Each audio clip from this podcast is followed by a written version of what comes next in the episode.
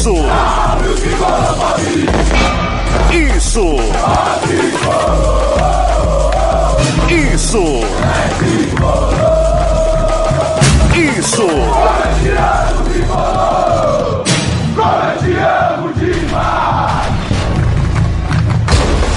Isso é São Paulo! Isso é São Paulo!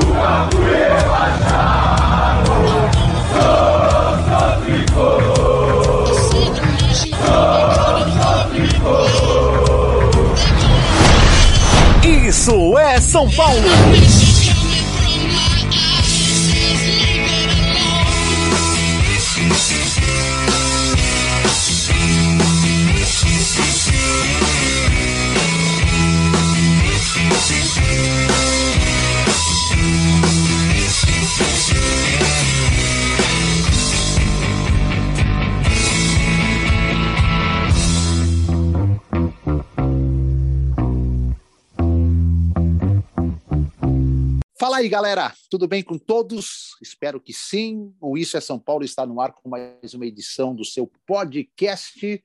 A edição é de número 103.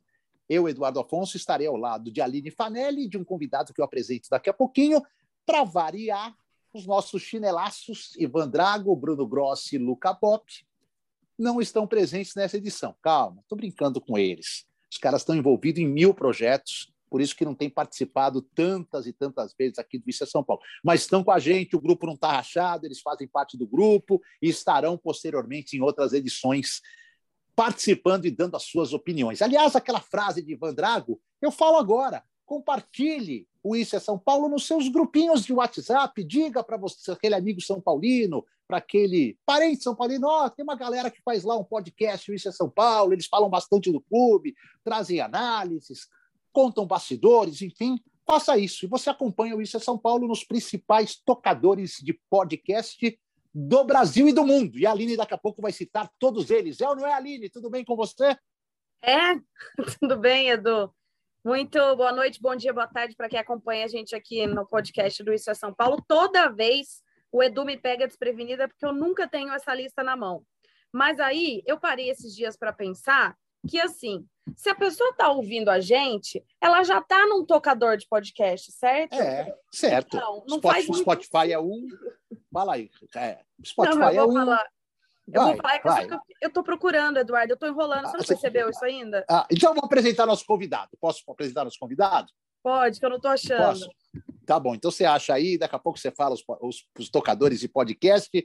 Bruno Carvalho, nosso companheiro no setorismo do São Paulo. A gente está gravando esse podcast na terça-feira à noite. Até ontem, segunda-feira, nosso convidado era setorista de São Paulo, estava lá na roubada com a gente, lá, porta de CT, viagem, apresentação, tudo mais. Aí fez um baita trabalho, o UOL malandramente. Aliás, a gente agradece a direção do UOL pela liberação do Bruno. Falou: opa, vou tirá-lo do setorismo, ele vai subir, vai ser editor do UOL. E agora começou hoje, com essa roubada de ter que no, nos atender, é, essa, essa no, esse novo desafio, essa, essa nova caminhada no, no, jornalismo. É isso mesmo, Bruno? Tudo bem com você? Obrigado por estar com a gente aqui no Isso é São Paulo. Fala, Edu. Fala, Elinho. Sobre um prazer. Oi, pessoal que nos ouve. É, isso aí. Até, até ontem estava aí. Agora a gente está começando uma coisa nova, mas sempre de olho no que acontece em São Paulo, trocando ideia com todo mundo. Hoje a gente estava aí debatendo, fazendo cálculo de quantos jogos o CNT tinha feito, vai fazer. Então, estou sempre envolvido nas coisas de São Paulo aí. Prazer falar com vocês. Boa, Bruno. Aliás, então o Bruno já deu a dica. Deixa eu ver se a Aline já achou os tocadores e podcast. Agora eu faço questão. Fala, Aline. Eu já falar os tocadores. Já achou? Fala, Aline. Fala. Spotify, Apple Music, Castbox, Breaker, Google Podcasts, Rádio Pública e também o Deezer. Muito bem, essa, essa lista, essa lista sempre sobe, da minha memória, principalmente. Bem, programa de hoje, a gente até falar um pouquinho da classificação na Sul-Americana, vamos falar é, desse bom momento do São Paulo, empatou com o Galo, vem numa sequência aí de algumas vitórias, melhorou sua condição. Vamos falar um pouquinho também, não temos como não falar do jogo de quinta-feira contra o Palmeiras pela Copa do Brasil, mas o Bruno já deu a dica. Hoje não tem como a gente escapar de falar da renovação de contrato do Rogério Ceni, que aconteceu agora, mais ou menos umas três horas, três horas e meia, meio que pegou todos nós de surpresa pelo fato de ser uma notícia que apareceu do nada, depois de um treinamento, tudo mais, porque, enfim, para muitos, e eu senti um pouquinho assim a, a temperatura da minha rede social, talvez para muitos tenha sido algo prematuro, para outros, enfim, foi o certo. Então a gente vai debater, vai trazer opinião, vai trazer números do Rogério, e aí cabe a cada um de vocês que está nos acompanhando ter o seu, seu, seu sua opinião, ter a sua própria opinião. Valeu a pena? Era para esperar? Tinha que renovar agora? Não devia renovar? O Rogério não atendeu, atendeu, enfim. Então vamos começar, vamos dar. Aline, vamos começar com o nosso convidado? Vamos começar com o Bruno? Vamos, Bruno. eu acho, aliás, que ele está fechando o ciclo dele com chave de ouro, né? Porque essa participação aqui nada mais é do que isso, um grande fechamento. Ah, boa, boa. Para isso é São Paulo é sempre chave de ouro. Bruno, te pegou de surpresa? É, foi correta a decisão da diretoria? Fala um pouquinho dessa renovação desse contrato do Rogério estendido até o final do ano que vem. Falar que eu batalhei muito para conseguir esse espacinho no Isso é São Paulo, consegui no último dia, então já fico feliz aí pela, pela conquista. Não, mas sobre o Ceni, ele mesmo jogava isso para o fim do ano, né? Por umas duas ou três entrevistas coletivas recentes, ele falou: Eu não sei se eu vou estar aqui ano que vem. Daí, eu não lembro quem foi que questionou ele numa coletiva falando: Então você está falando que você não vai continuar ano que vem? Ele falou: Não, é que o futuro a gente não sabe. Pode ser que me demitam semana que vem, pode ser que a gente continue. Então ele nunca deixou muito claro de quando ele ia sentar para conversar com a diretoria para renovar, né? E, mas também, por toda a relação que o Ceni tem com o São Paulo, ninguém imaginava que ele ia assinar um contrato com outra equipe para trocar o São, São Paulo. Então sempre foi uma coisa que foi tratada muito como uma hora, se for acontecer, isso vai acontecer. Então acho que foi uma, algo meio que a decidir agora, talvez muito próximo da Copa do Brasil, para passar esse recado de que a gente está com o Senna, independentemente do que aconteça quinta-feira. Pode ser uma coisa assim, porque os jogos contra o Palmeiras foi justamente o período recente de maior contestação do Senna, né? Quando ele toma o gol da a virada no Morumbi naquele jogo de segunda-feira pelo Brasileirão, chove um monte, um monte de crítica sobre ele, sobre o que ele teria feito, se ele fez certo, se ele fez errado. Tanto que na quinta-feira seguinte, que o São Paulo ganha de 1 a 0, ele fala que se tem alguém certo para o momento do São Paulo, esse alguém era ele, e que aquele jogo tinha mostrado que ele estava cada vez mais certo das próprias convicções. Então eu entendo que talvez possa ter sido um recado passado pela diretoria de o Ceni tem certeza das convicções dele, a gente também tem certeza das convicções do Ceni, e ele não vai cair mesmo se o São Paulo perca quinta-feira para o Palmeiras. Eu acho que o trabalho é bom. É, eu só fico um pouco preocupada porque essas coisas assim no futebol elas mudam muito rápido, né? Então hoje em dia você renovar com um treinador não significa muita coisa efetivamente quando você trata de contrato, porque o Crespo tinha dois anos de contrato. E aí ele não ficou os dois anos do contrato. Então, eu acho que isso é muito relativo, ao mesmo tempo em que isso precisa ser comemorado. Estava é, lendo, aliás, a reportagem do, do Edu, do Plihal também, ali da ESPN, falando que também pegou o Rogério de surpresa, porque geralmente essas conversas se dão um pouco mais no fim da temporada, né? Não tão no meio da temporada, mas que bom, porque o profissional consegue visualizar também um pouquinho mais à frente, não ficar com tanta dúvida. De novo, ainda que essa dúvida, e se tratando de futebol, e se tratando de um meio resultadista, ela vá, querendo ou não, acabar sempre existindo, mas dá um conforto a mais para o treinador trabalhar. O trabalho é bom, não, não, tem que falar que o trabalho não é bom, o trabalho é bom. É, claro que tem os seus momentos altos, tem os seus momentos baixos, como todo trabalho.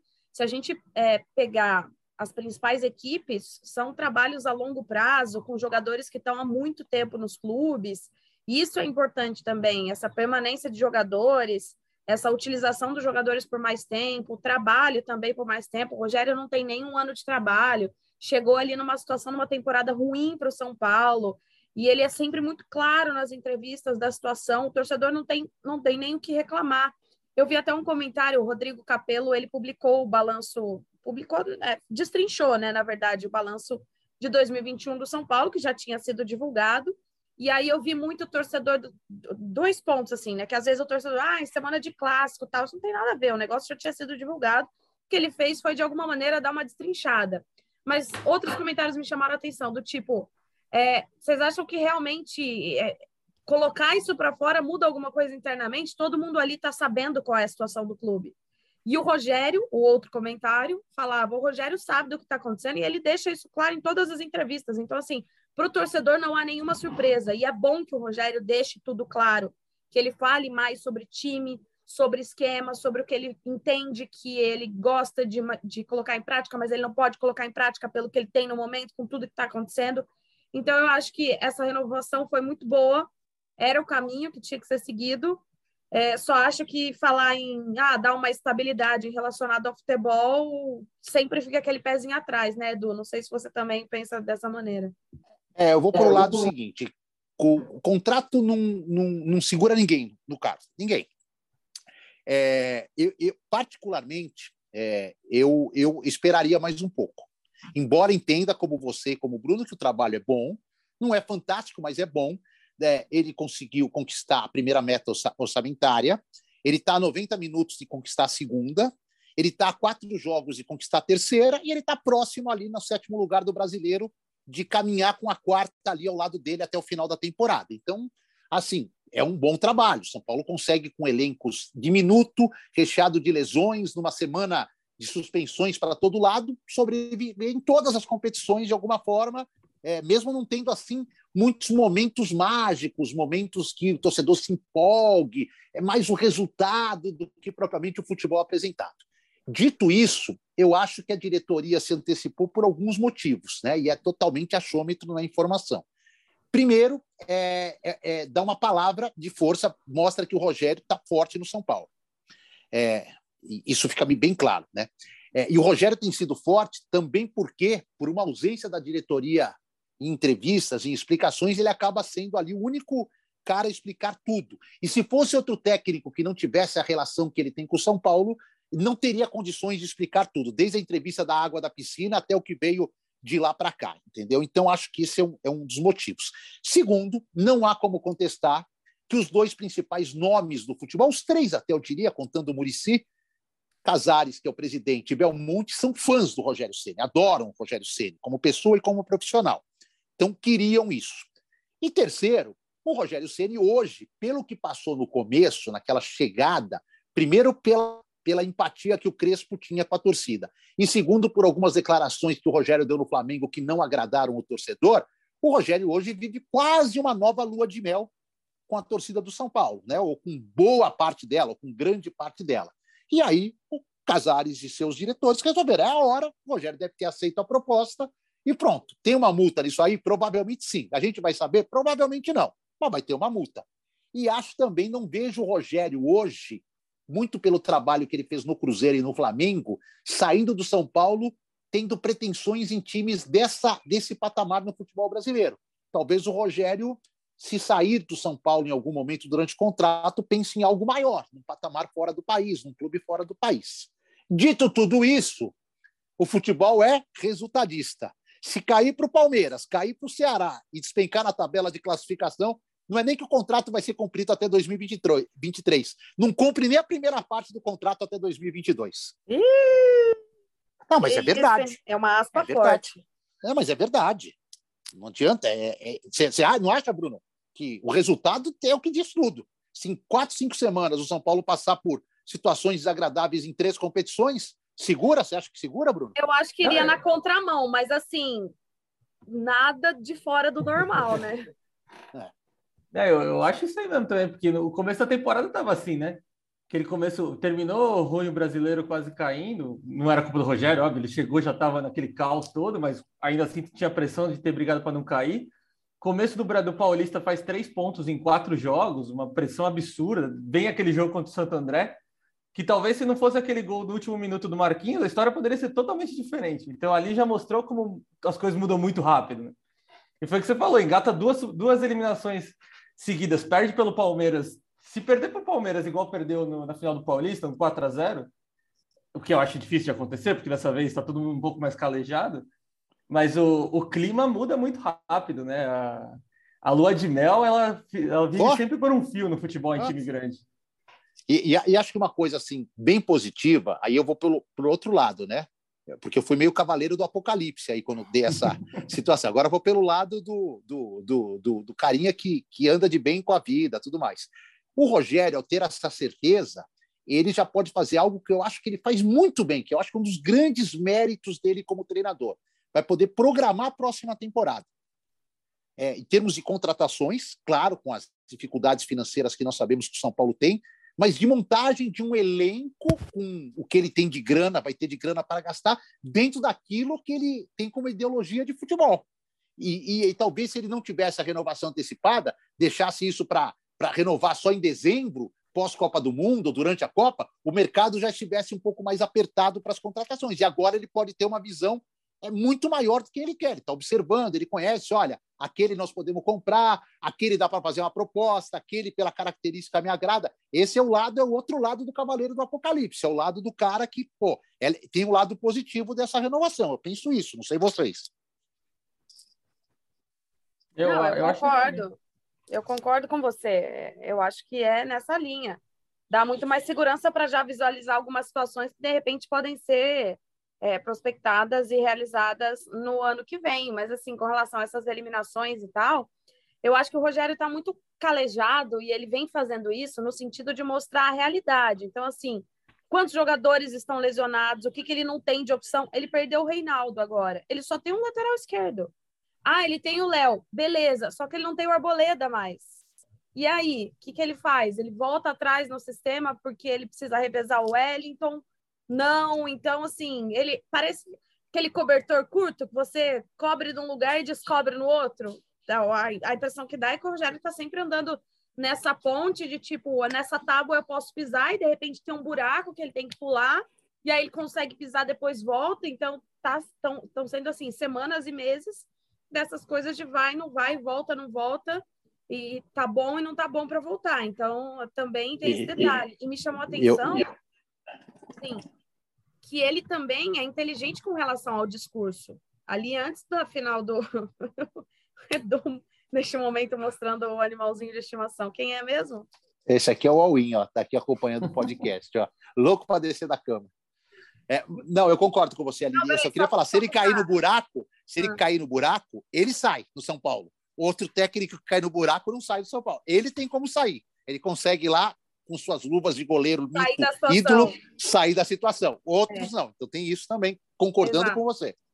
Na véspera do jogo contra o Palmeiras, o segundo da final do Paulista, ele deixou claro que o foco era o Campeonato Brasileiro, porque ele sabia da dificuldade das outras competições. Agora que o time está avançando nas outras competições e ele acredita até que pode, que tem como, né, no final, é, brigar pelo título dessas competições, o que ele falou na semana passada, depois do jogo contra a Católica, que o Patrick estava até do lado, ele falou: ah, a gente vai, a gente prioriza sempre o segundo jogo, tal, mas assim, já dando uma ideia de mudança de, de olhar com relação a essas competições mata-mata. E ainda falando, ele falou: como é que eu vou entrar com um time que não seja competitivo contra o Palmeiras? Então, ele sabe que nessas decisões que vem pela frente, o time vai ter que ser competitivo, porque são decisões, são campeonatos importantes e que ajudam na questão financeira também, né? Você usou um termo que eu até ia perguntar para o Bruno. Se é uma coisa que a gente não pode falar, Bruno, mal do, dos elencos do Rogério, dos times que ele colocou, do trabalho dele, da performance dele, é esse termo usado pela Lili, competitivo. São Paulo com o Rogério pode até não jogar bem, pode até perder como perdeu para o Palmeiras, pode até entregar um jogo ganho para o Corinthians por um, uma falha, na minha opinião, do Rogério nas modificações, mas jamais deixou de ser competitivo. Talvez em poucos momentos, bem pontuais, o São Paulo não tenha sido em campo um time competitivo, que é uma cara muito do Rogério, né, Bruno? Sim, é, é, é um time de operários, né? E parece que quando ele terminou a temporada, ele dava a entender que era isso que ele queria, né? Ele sabia que ele não ia conseguir montar um esquadrão no São Paulo pela situação financeira do São Paulo, mas ele queria um time que ele, ele citava muito os meninos do meio, né? O Igor Gomes, o Nestor, o Sara, que eram o motor do time. E ele, ele falava que ele queria isso para essa temporada. Ele queria gente que, que se esforçasse, que trabalhasse mais, que entrasse cedo e saísse tarde, que era o que ele sempre falava que ele fazia durante a carreira dele. E eu acho que ele conseguiu. Talvez no 4 a 0 no Allianz ele não tenha conseguido, porque aí o Palmeiras engoliu de um jeito ali que nem, nem dava para ser competitivo. Mas é raro se achar um jogo que o São Paulo não se esforçou. Às vezes foi dominado pelo adversário, contra o Flamengo, por exemplo. Mas o São Paulo conseguiu o gol de empate, então o São Paulo estava no jogo. As limitações técnicas e táticas do São Paulo, às vezes, elas, cobram seu preço. mas não é um time que anda em campo, não é um time que você aponta e fala aquele cara ali não está marcando, aquele cara ali não, não tem condições. Eu acho que é um time, é um time que vai ter, ter, terminar a temporada extasiado, assim, de tanto que está correndo, tanto que está se esforçando para conseguir o, os objetivos. Assim. O brasileiro não é fácil. O, o Ceni no, no comecinho até chegou a dar uma empolgada, né? Começou a falar sobre título, falando que a, a meta era o brasileiro, era a Libertadores, ele já passou a fazer conta de quanto a gente precisa melhorar fora de casa para conseguir o título. Agora acho que deu uma voltada para a realidade, assim, né, que o negócio de São Paulo é brigar por uma vaga na Libertadores. Mas as competições, não vejo porque na Sul-Americana acho que favorito até, inclusive para chegar na final, é o time mais forte do, do lado da chave dele. E na Copa do Brasil tudo pode acontecer, né? Você passa pelo Palmeiras e pega uma chave favorável, você piscou, você já está na final. Eu acho que São Paulo tem grandes chances em duas de três competições de ser campeão. É isso. Algo mais sobre Sênior? Vamos partir para. Queria dar uma passadinha em Sara e Rigoni, que estão deixando o clube aí. Você quer acrescentar alguma coisa do Ceni, Aline? Não, pode partir. Achei até bom que a gente acabou deixando para gravar o episódio hoje, né? Porque se a gente tivesse gravado ontem, na segunda, como estávamos prevendo, não teríamos essa informação do Rogério Ceni para a gente debater. Teríamos trabalho em dobro. Gra gravaríamos uma outra edição hoje em cima da de ontem. Bem, vamos lá. Sara Norwich, é, uma venda na totalidade, né, se todas as metas forem atingidas aí, é, pelo que eu apurei, não sei se alguém tem alguma informação diferente, que pode render até umas 11 milhões e meio de libras aí a, a médio e longo prazo ao São Paulo, ainda ficando com 10% do atleta, mais o, os direitos de time formador. É, vamos começar com o Sara, então. Já vou até abrir. Acho o seguinte, ótima venda, embora entenda que o Sara é um jogador muito importante para o atual momento do São Paulo. É, eu até perguntei na uma das últimas coletivas se tinha alguém no, no, no, elenco com a mesma característica. O Rogério, ah, Patrick e tal, mas assim, com a mesma, a mesma característica, talvez não. Talvez ele tenha substitutos com outras funções, outras características. Mas é uma proposta para mim muito boa, porque embora ele seja muito útil e produtivo, ele talvez ainda não justifique 11 milhões e meio de libras pelo que apresentou até agora. É... E o São Paulo mantém aí aqueles 10% que lhe dão uma pequena segurança se o cara virar um gênio, o São Paulo ainda vai faturar uma grana lá na frente. Né? Porque o Norwich provavelmente será um time, caso o Sara exploda, revendedor do jogador em pouco tempo. Mas, assim, para quem precisava de grana, tirando se ele negociasse o Lucas Perry, que está lá no Náutico, ou se negociasse algum garoto muito cru da base, que ainda nem subiu direito, dos que estão aí, ou o Luan, que não se firmou mais, mas tá, só voltando que vem, Acho que era o Sara mesmo que tinha que ser negociado, que tinha deixado a melhor impressão aí dos garotos dos últimos tal. Então achei boa venda. O São Paulo vai perder um pouquinho tecnicamente, mas enfim, se tinha que vender, eu acho que fez uma boa venda. Aí é com vocês.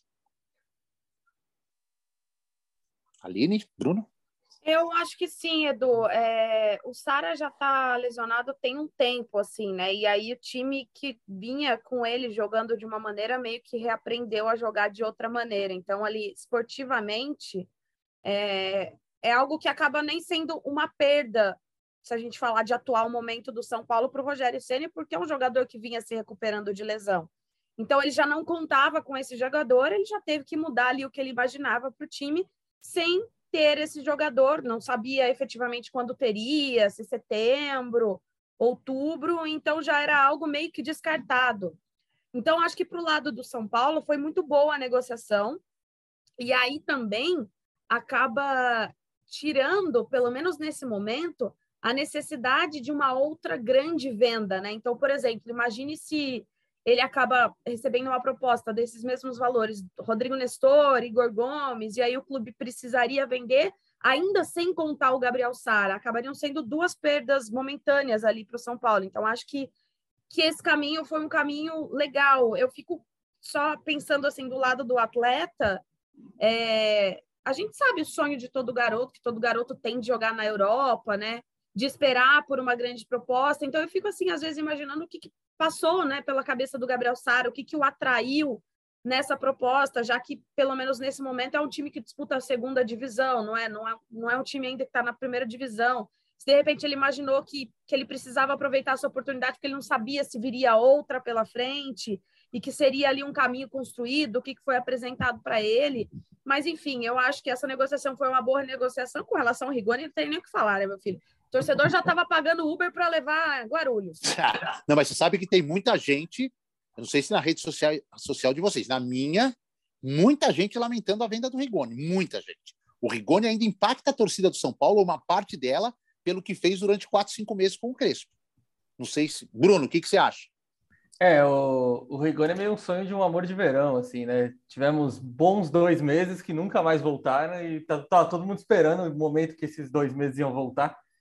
E me fez duvidar se realmente aqueles dois meses eram a, o padrão ou ele era fora do padrão, né? Porque foi impressionante o que aconteceu com o Rigoni. Ele não se machucou, ele teve uma lesão, mas ele voltou rápido e era inexplicável, assim, por que, que ele não estava funcionando.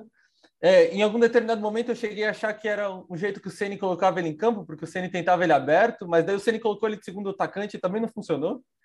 Então, mesmo jogando do jeito que ele jogava com o Crespo, ele não estava indo. Então, acho que foi bom para os dois, assim. São Paulo consegue recuperar o dinheiro praticamente inteiro. O Rigoni vai, vai economizar, a vida dele. Vai economizar uma bala de salário, né? Até é, o final então. do contrato é quase o mesmo valor que está tá recebendo aí do, do, do Alcin aí, né? Então, Agora, o Rigoni é, é, é, o, é, o, oposto do que nós falamos do Rogério competitivo, né? Ele não conseguiu ser Sim. competitivo. E, e, me passaram ainda que nos treinos é a mesma coisa. Ele não consegue se destacar nos treinos. Tentaram de tudo, pelo que me contaram ali na, na matéria que eu fiz lá para o espn.com.br. Tipo assim, pô, tentamos, conversa com a comissão técnica. Rogério, tá, não deu. Ah, vamos falar com a diretoria. E aí, tá acontecendo alguma coisa? É, é familiar? É particular? É, não, não, tá tudo bem. E assim, ele sempre mostrou uma boa vontade. Pior é isso, ele não estava de má vontade. Ele sempre falava: não, não, vou melhorar, eu tenho confiança tal. Nada. Aí apelaram para o profissional, psicólogo, tá? Não rolou. E o cara não reagiu. É, é assim, é o Luan do São Paulo. O Luan do Corinthians é do São Paulo, né? É, assim, é inacreditável. Eu, eu acho assim, inacreditável. E assim, acho que tem uns pontos ali na, numa matéria que o Edu Rodrigues fez para o GE que fala de que quando ele chegou era uma comissão técnica argentina, ele tinha o Benítez que tinha jogado com ele muito tempo. Então talvez essa coisa de ele de vir para um clube novo e aí com vontade de mostrar um novo país, enfim, você vai um pouco mais empolgada para o seu emprego novo naquele começo, né? E aí quando tem aquela virada, é, a impressão que dá é que ele perdeu o ambiente assim dele dele mesmo, assim, sabe, o interno assim de desmotivação e tal. E, e aí é o que a gente sempre falava, o Rigoni era aquele ou o Rigoni é esse? Ah, aparentemente o Rigoni é esse. E assim, é o Rigoni que recebe a bola e a jogada para nele, termina nele. Ele não consegue fazer absolutamente nada. Ele, é, ele erra cada passe, é inacreditável, né, Aline? É, então, é inacreditável. Então, assim, o São Paulo é, não, não dá para falar que sai no lucro, porque está vendendo por um pouco menos do que comprou, mas sai no lucro, porque assim, para recuperar uma grana dessa, é isso, assim, um jogador que. 29 meses... anos, né? Exato. 29 anos. É, já não é recuperar esse dinheiro. Também, né? É, assim, exatamente. Não é que, tipo assim, igual o Luciano, que viveu uma má fase, mas não, o Luciano tá ali, tá brigando, ele dá um passe, ele tenta jogar tal. O Igoni não. O Igoni simplesmente estava errando. Uhum. Ele parece totalmente desligado da, da voltagem que o São Paulo tem. Se o São Paulo está em 220, ele está em 40. Se o São Paulo está em 110, ele está em menos 15, porque ele não é. consegue entrar na voltagem. E, e, acho assim, é uma coisa até estranha, porque normalmente, assim, pela minha experiência, jogador que vem de fora, a dificuldade maior dele é no início. E aos poucos ele vai se adaptando à cidade, à cultura, ao clube, à vida num país diferente, e, a, e ele melhora. Eu acho que o Gabriel Neves começa a ter um caminho uhum. desse, né? Muito Verdade. mal, tal, e tá aos poucos sendo. Por exemplo, hoje eu, eu, eu, pela ausência do Luan, eu acho que o Gabriel Neves tem que ser titular de São Paulo, tem mostrado futebol. O Rigoni não, ele parece que nasceu no Brasil quando chega, e aí ele volta a ser argentino depois da saída do, do Crespo, né? Ele, ele passa, ele pulou uma etapa e viveu essa etapa completamente ao contrário que é essa que ele vive desde a chegada do Ceni. É muito louco, mas para mim assim, com todo respeito ao carinho que a torcida tem com ele e que é merecido pelo que ele fez, nossa senhora, é, é, é assim, é agregar muita grana de economia essa saída dele. Eu até acho que, tipo, pode ser um dos melhores negócios do São Paulo nos últimos anos ter vendido o Rigoni nesse marasmo todo pelo dinheiro que o São Paulo está pegando. Sim, é impressionante, né? Você conseguir um dinheiro desse do nada, assim, comecinho de janela, já recuperar o dinheiro inteiro. O pessoal do, eu... do Austin acho que viu fitas do ano passado. Viu aquele jogo contra o Inter, ano. né? O 2x0 é. contra o Inter, lá que foi a atuação mais impressionante dele. Acho que foi esse é. jogo aí. Porque não é possível que os caras chegaram com, com as fitas desse ano e falaram: não, vamos pagar 20 milhões, 4 milhões de dólares. Bem, vamos. Tinha... Oi, oi, Bruno. Não, desculpa. Não, não, eu ia falar que eu tinha pensado no Éder como uma, um exemplo de alguém que conseguiu sair do, do fundo do poço, assim, né, que estava no fim da temporada e foi se esforçando. O Éder tem suas dificuldades hoje físicas, né, pela idade e tudo mais, mas é um cara que corre pra caramba, se mata, então até recuperou espaço com o Ceni por causa disso. E o Rigoni é o completo oposto, né? Quando ele entrou no, no limbo, ele não conseguiu sair e você não vê ele em campo falando, caramba, o Rigoni tá errando tudo, mas pelo menos ele tá tentando, o cara tá se matando, tá saindo com a camisa rasgada. Não, ele não tá fazendo isso. Era, era muito impressionante, assim, ver o Rigoni. Era até um pouco decepcionante, assim, né? Porque você via aquele começo e fala, caramba, que craque que o São Paulo achou aos 29 anos. E depois você entende, talvez, o porquê que aos 29 anos o São Paulo achou ele perdido no Elche, né? E ele eu era reserva justo. do 16 colocado da é. linha, né? É. é, como o Edu falou, eu acho justo o carinho que a torcida tem e tal, porque ele chegou bem, realmente, ele chegou fazendo tudo.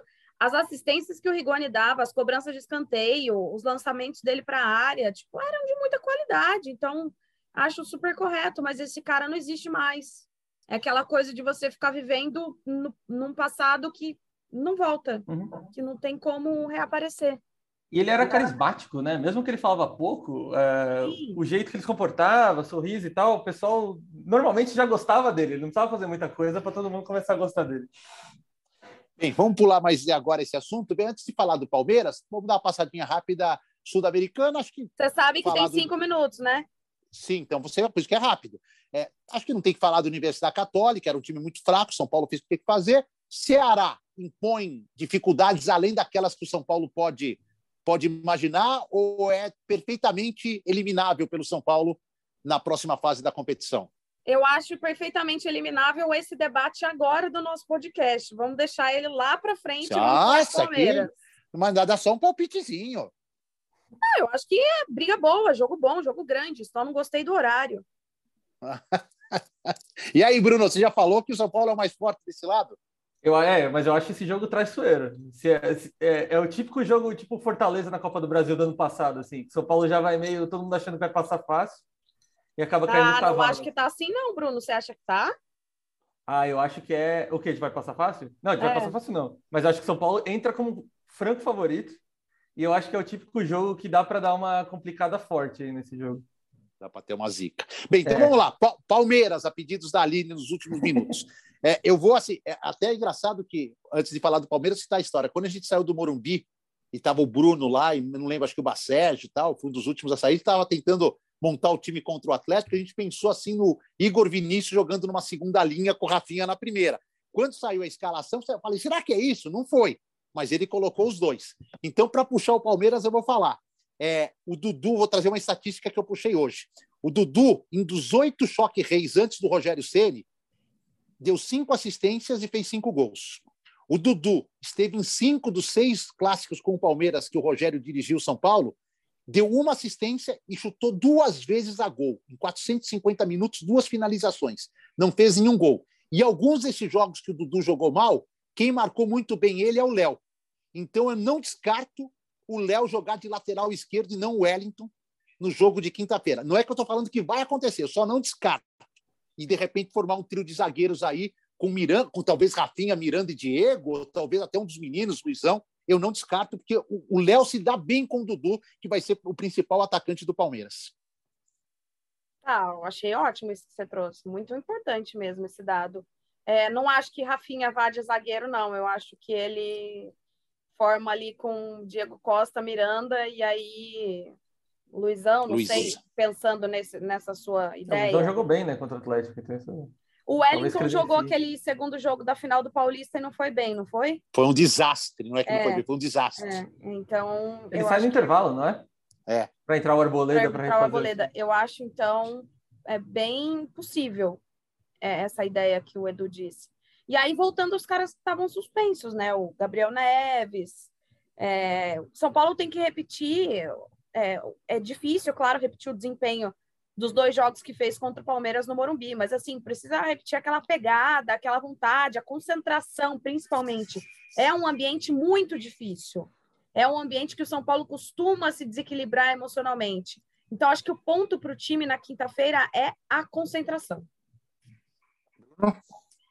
É, e vai ter duas baixas certas, né, em comparação àquele time que fez frente ao São Paulo, ao Palmeiras, né? O Arboleda não joga, o Reinaldo não joga.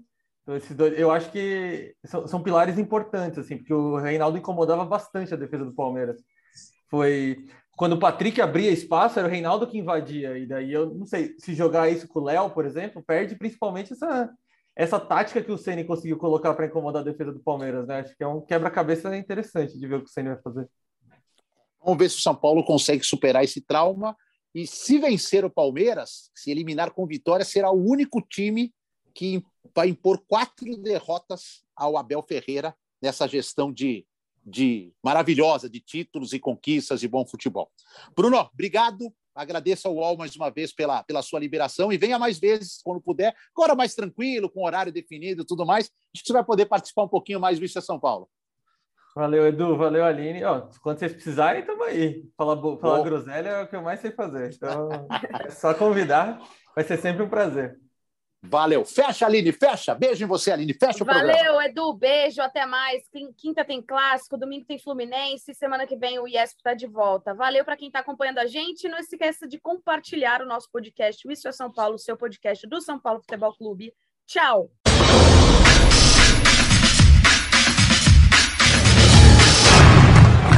Isso!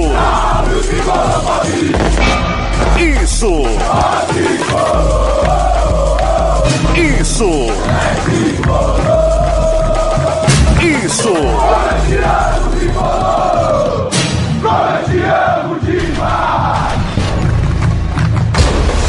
Isso é São Paulo! Isso é São Paulo!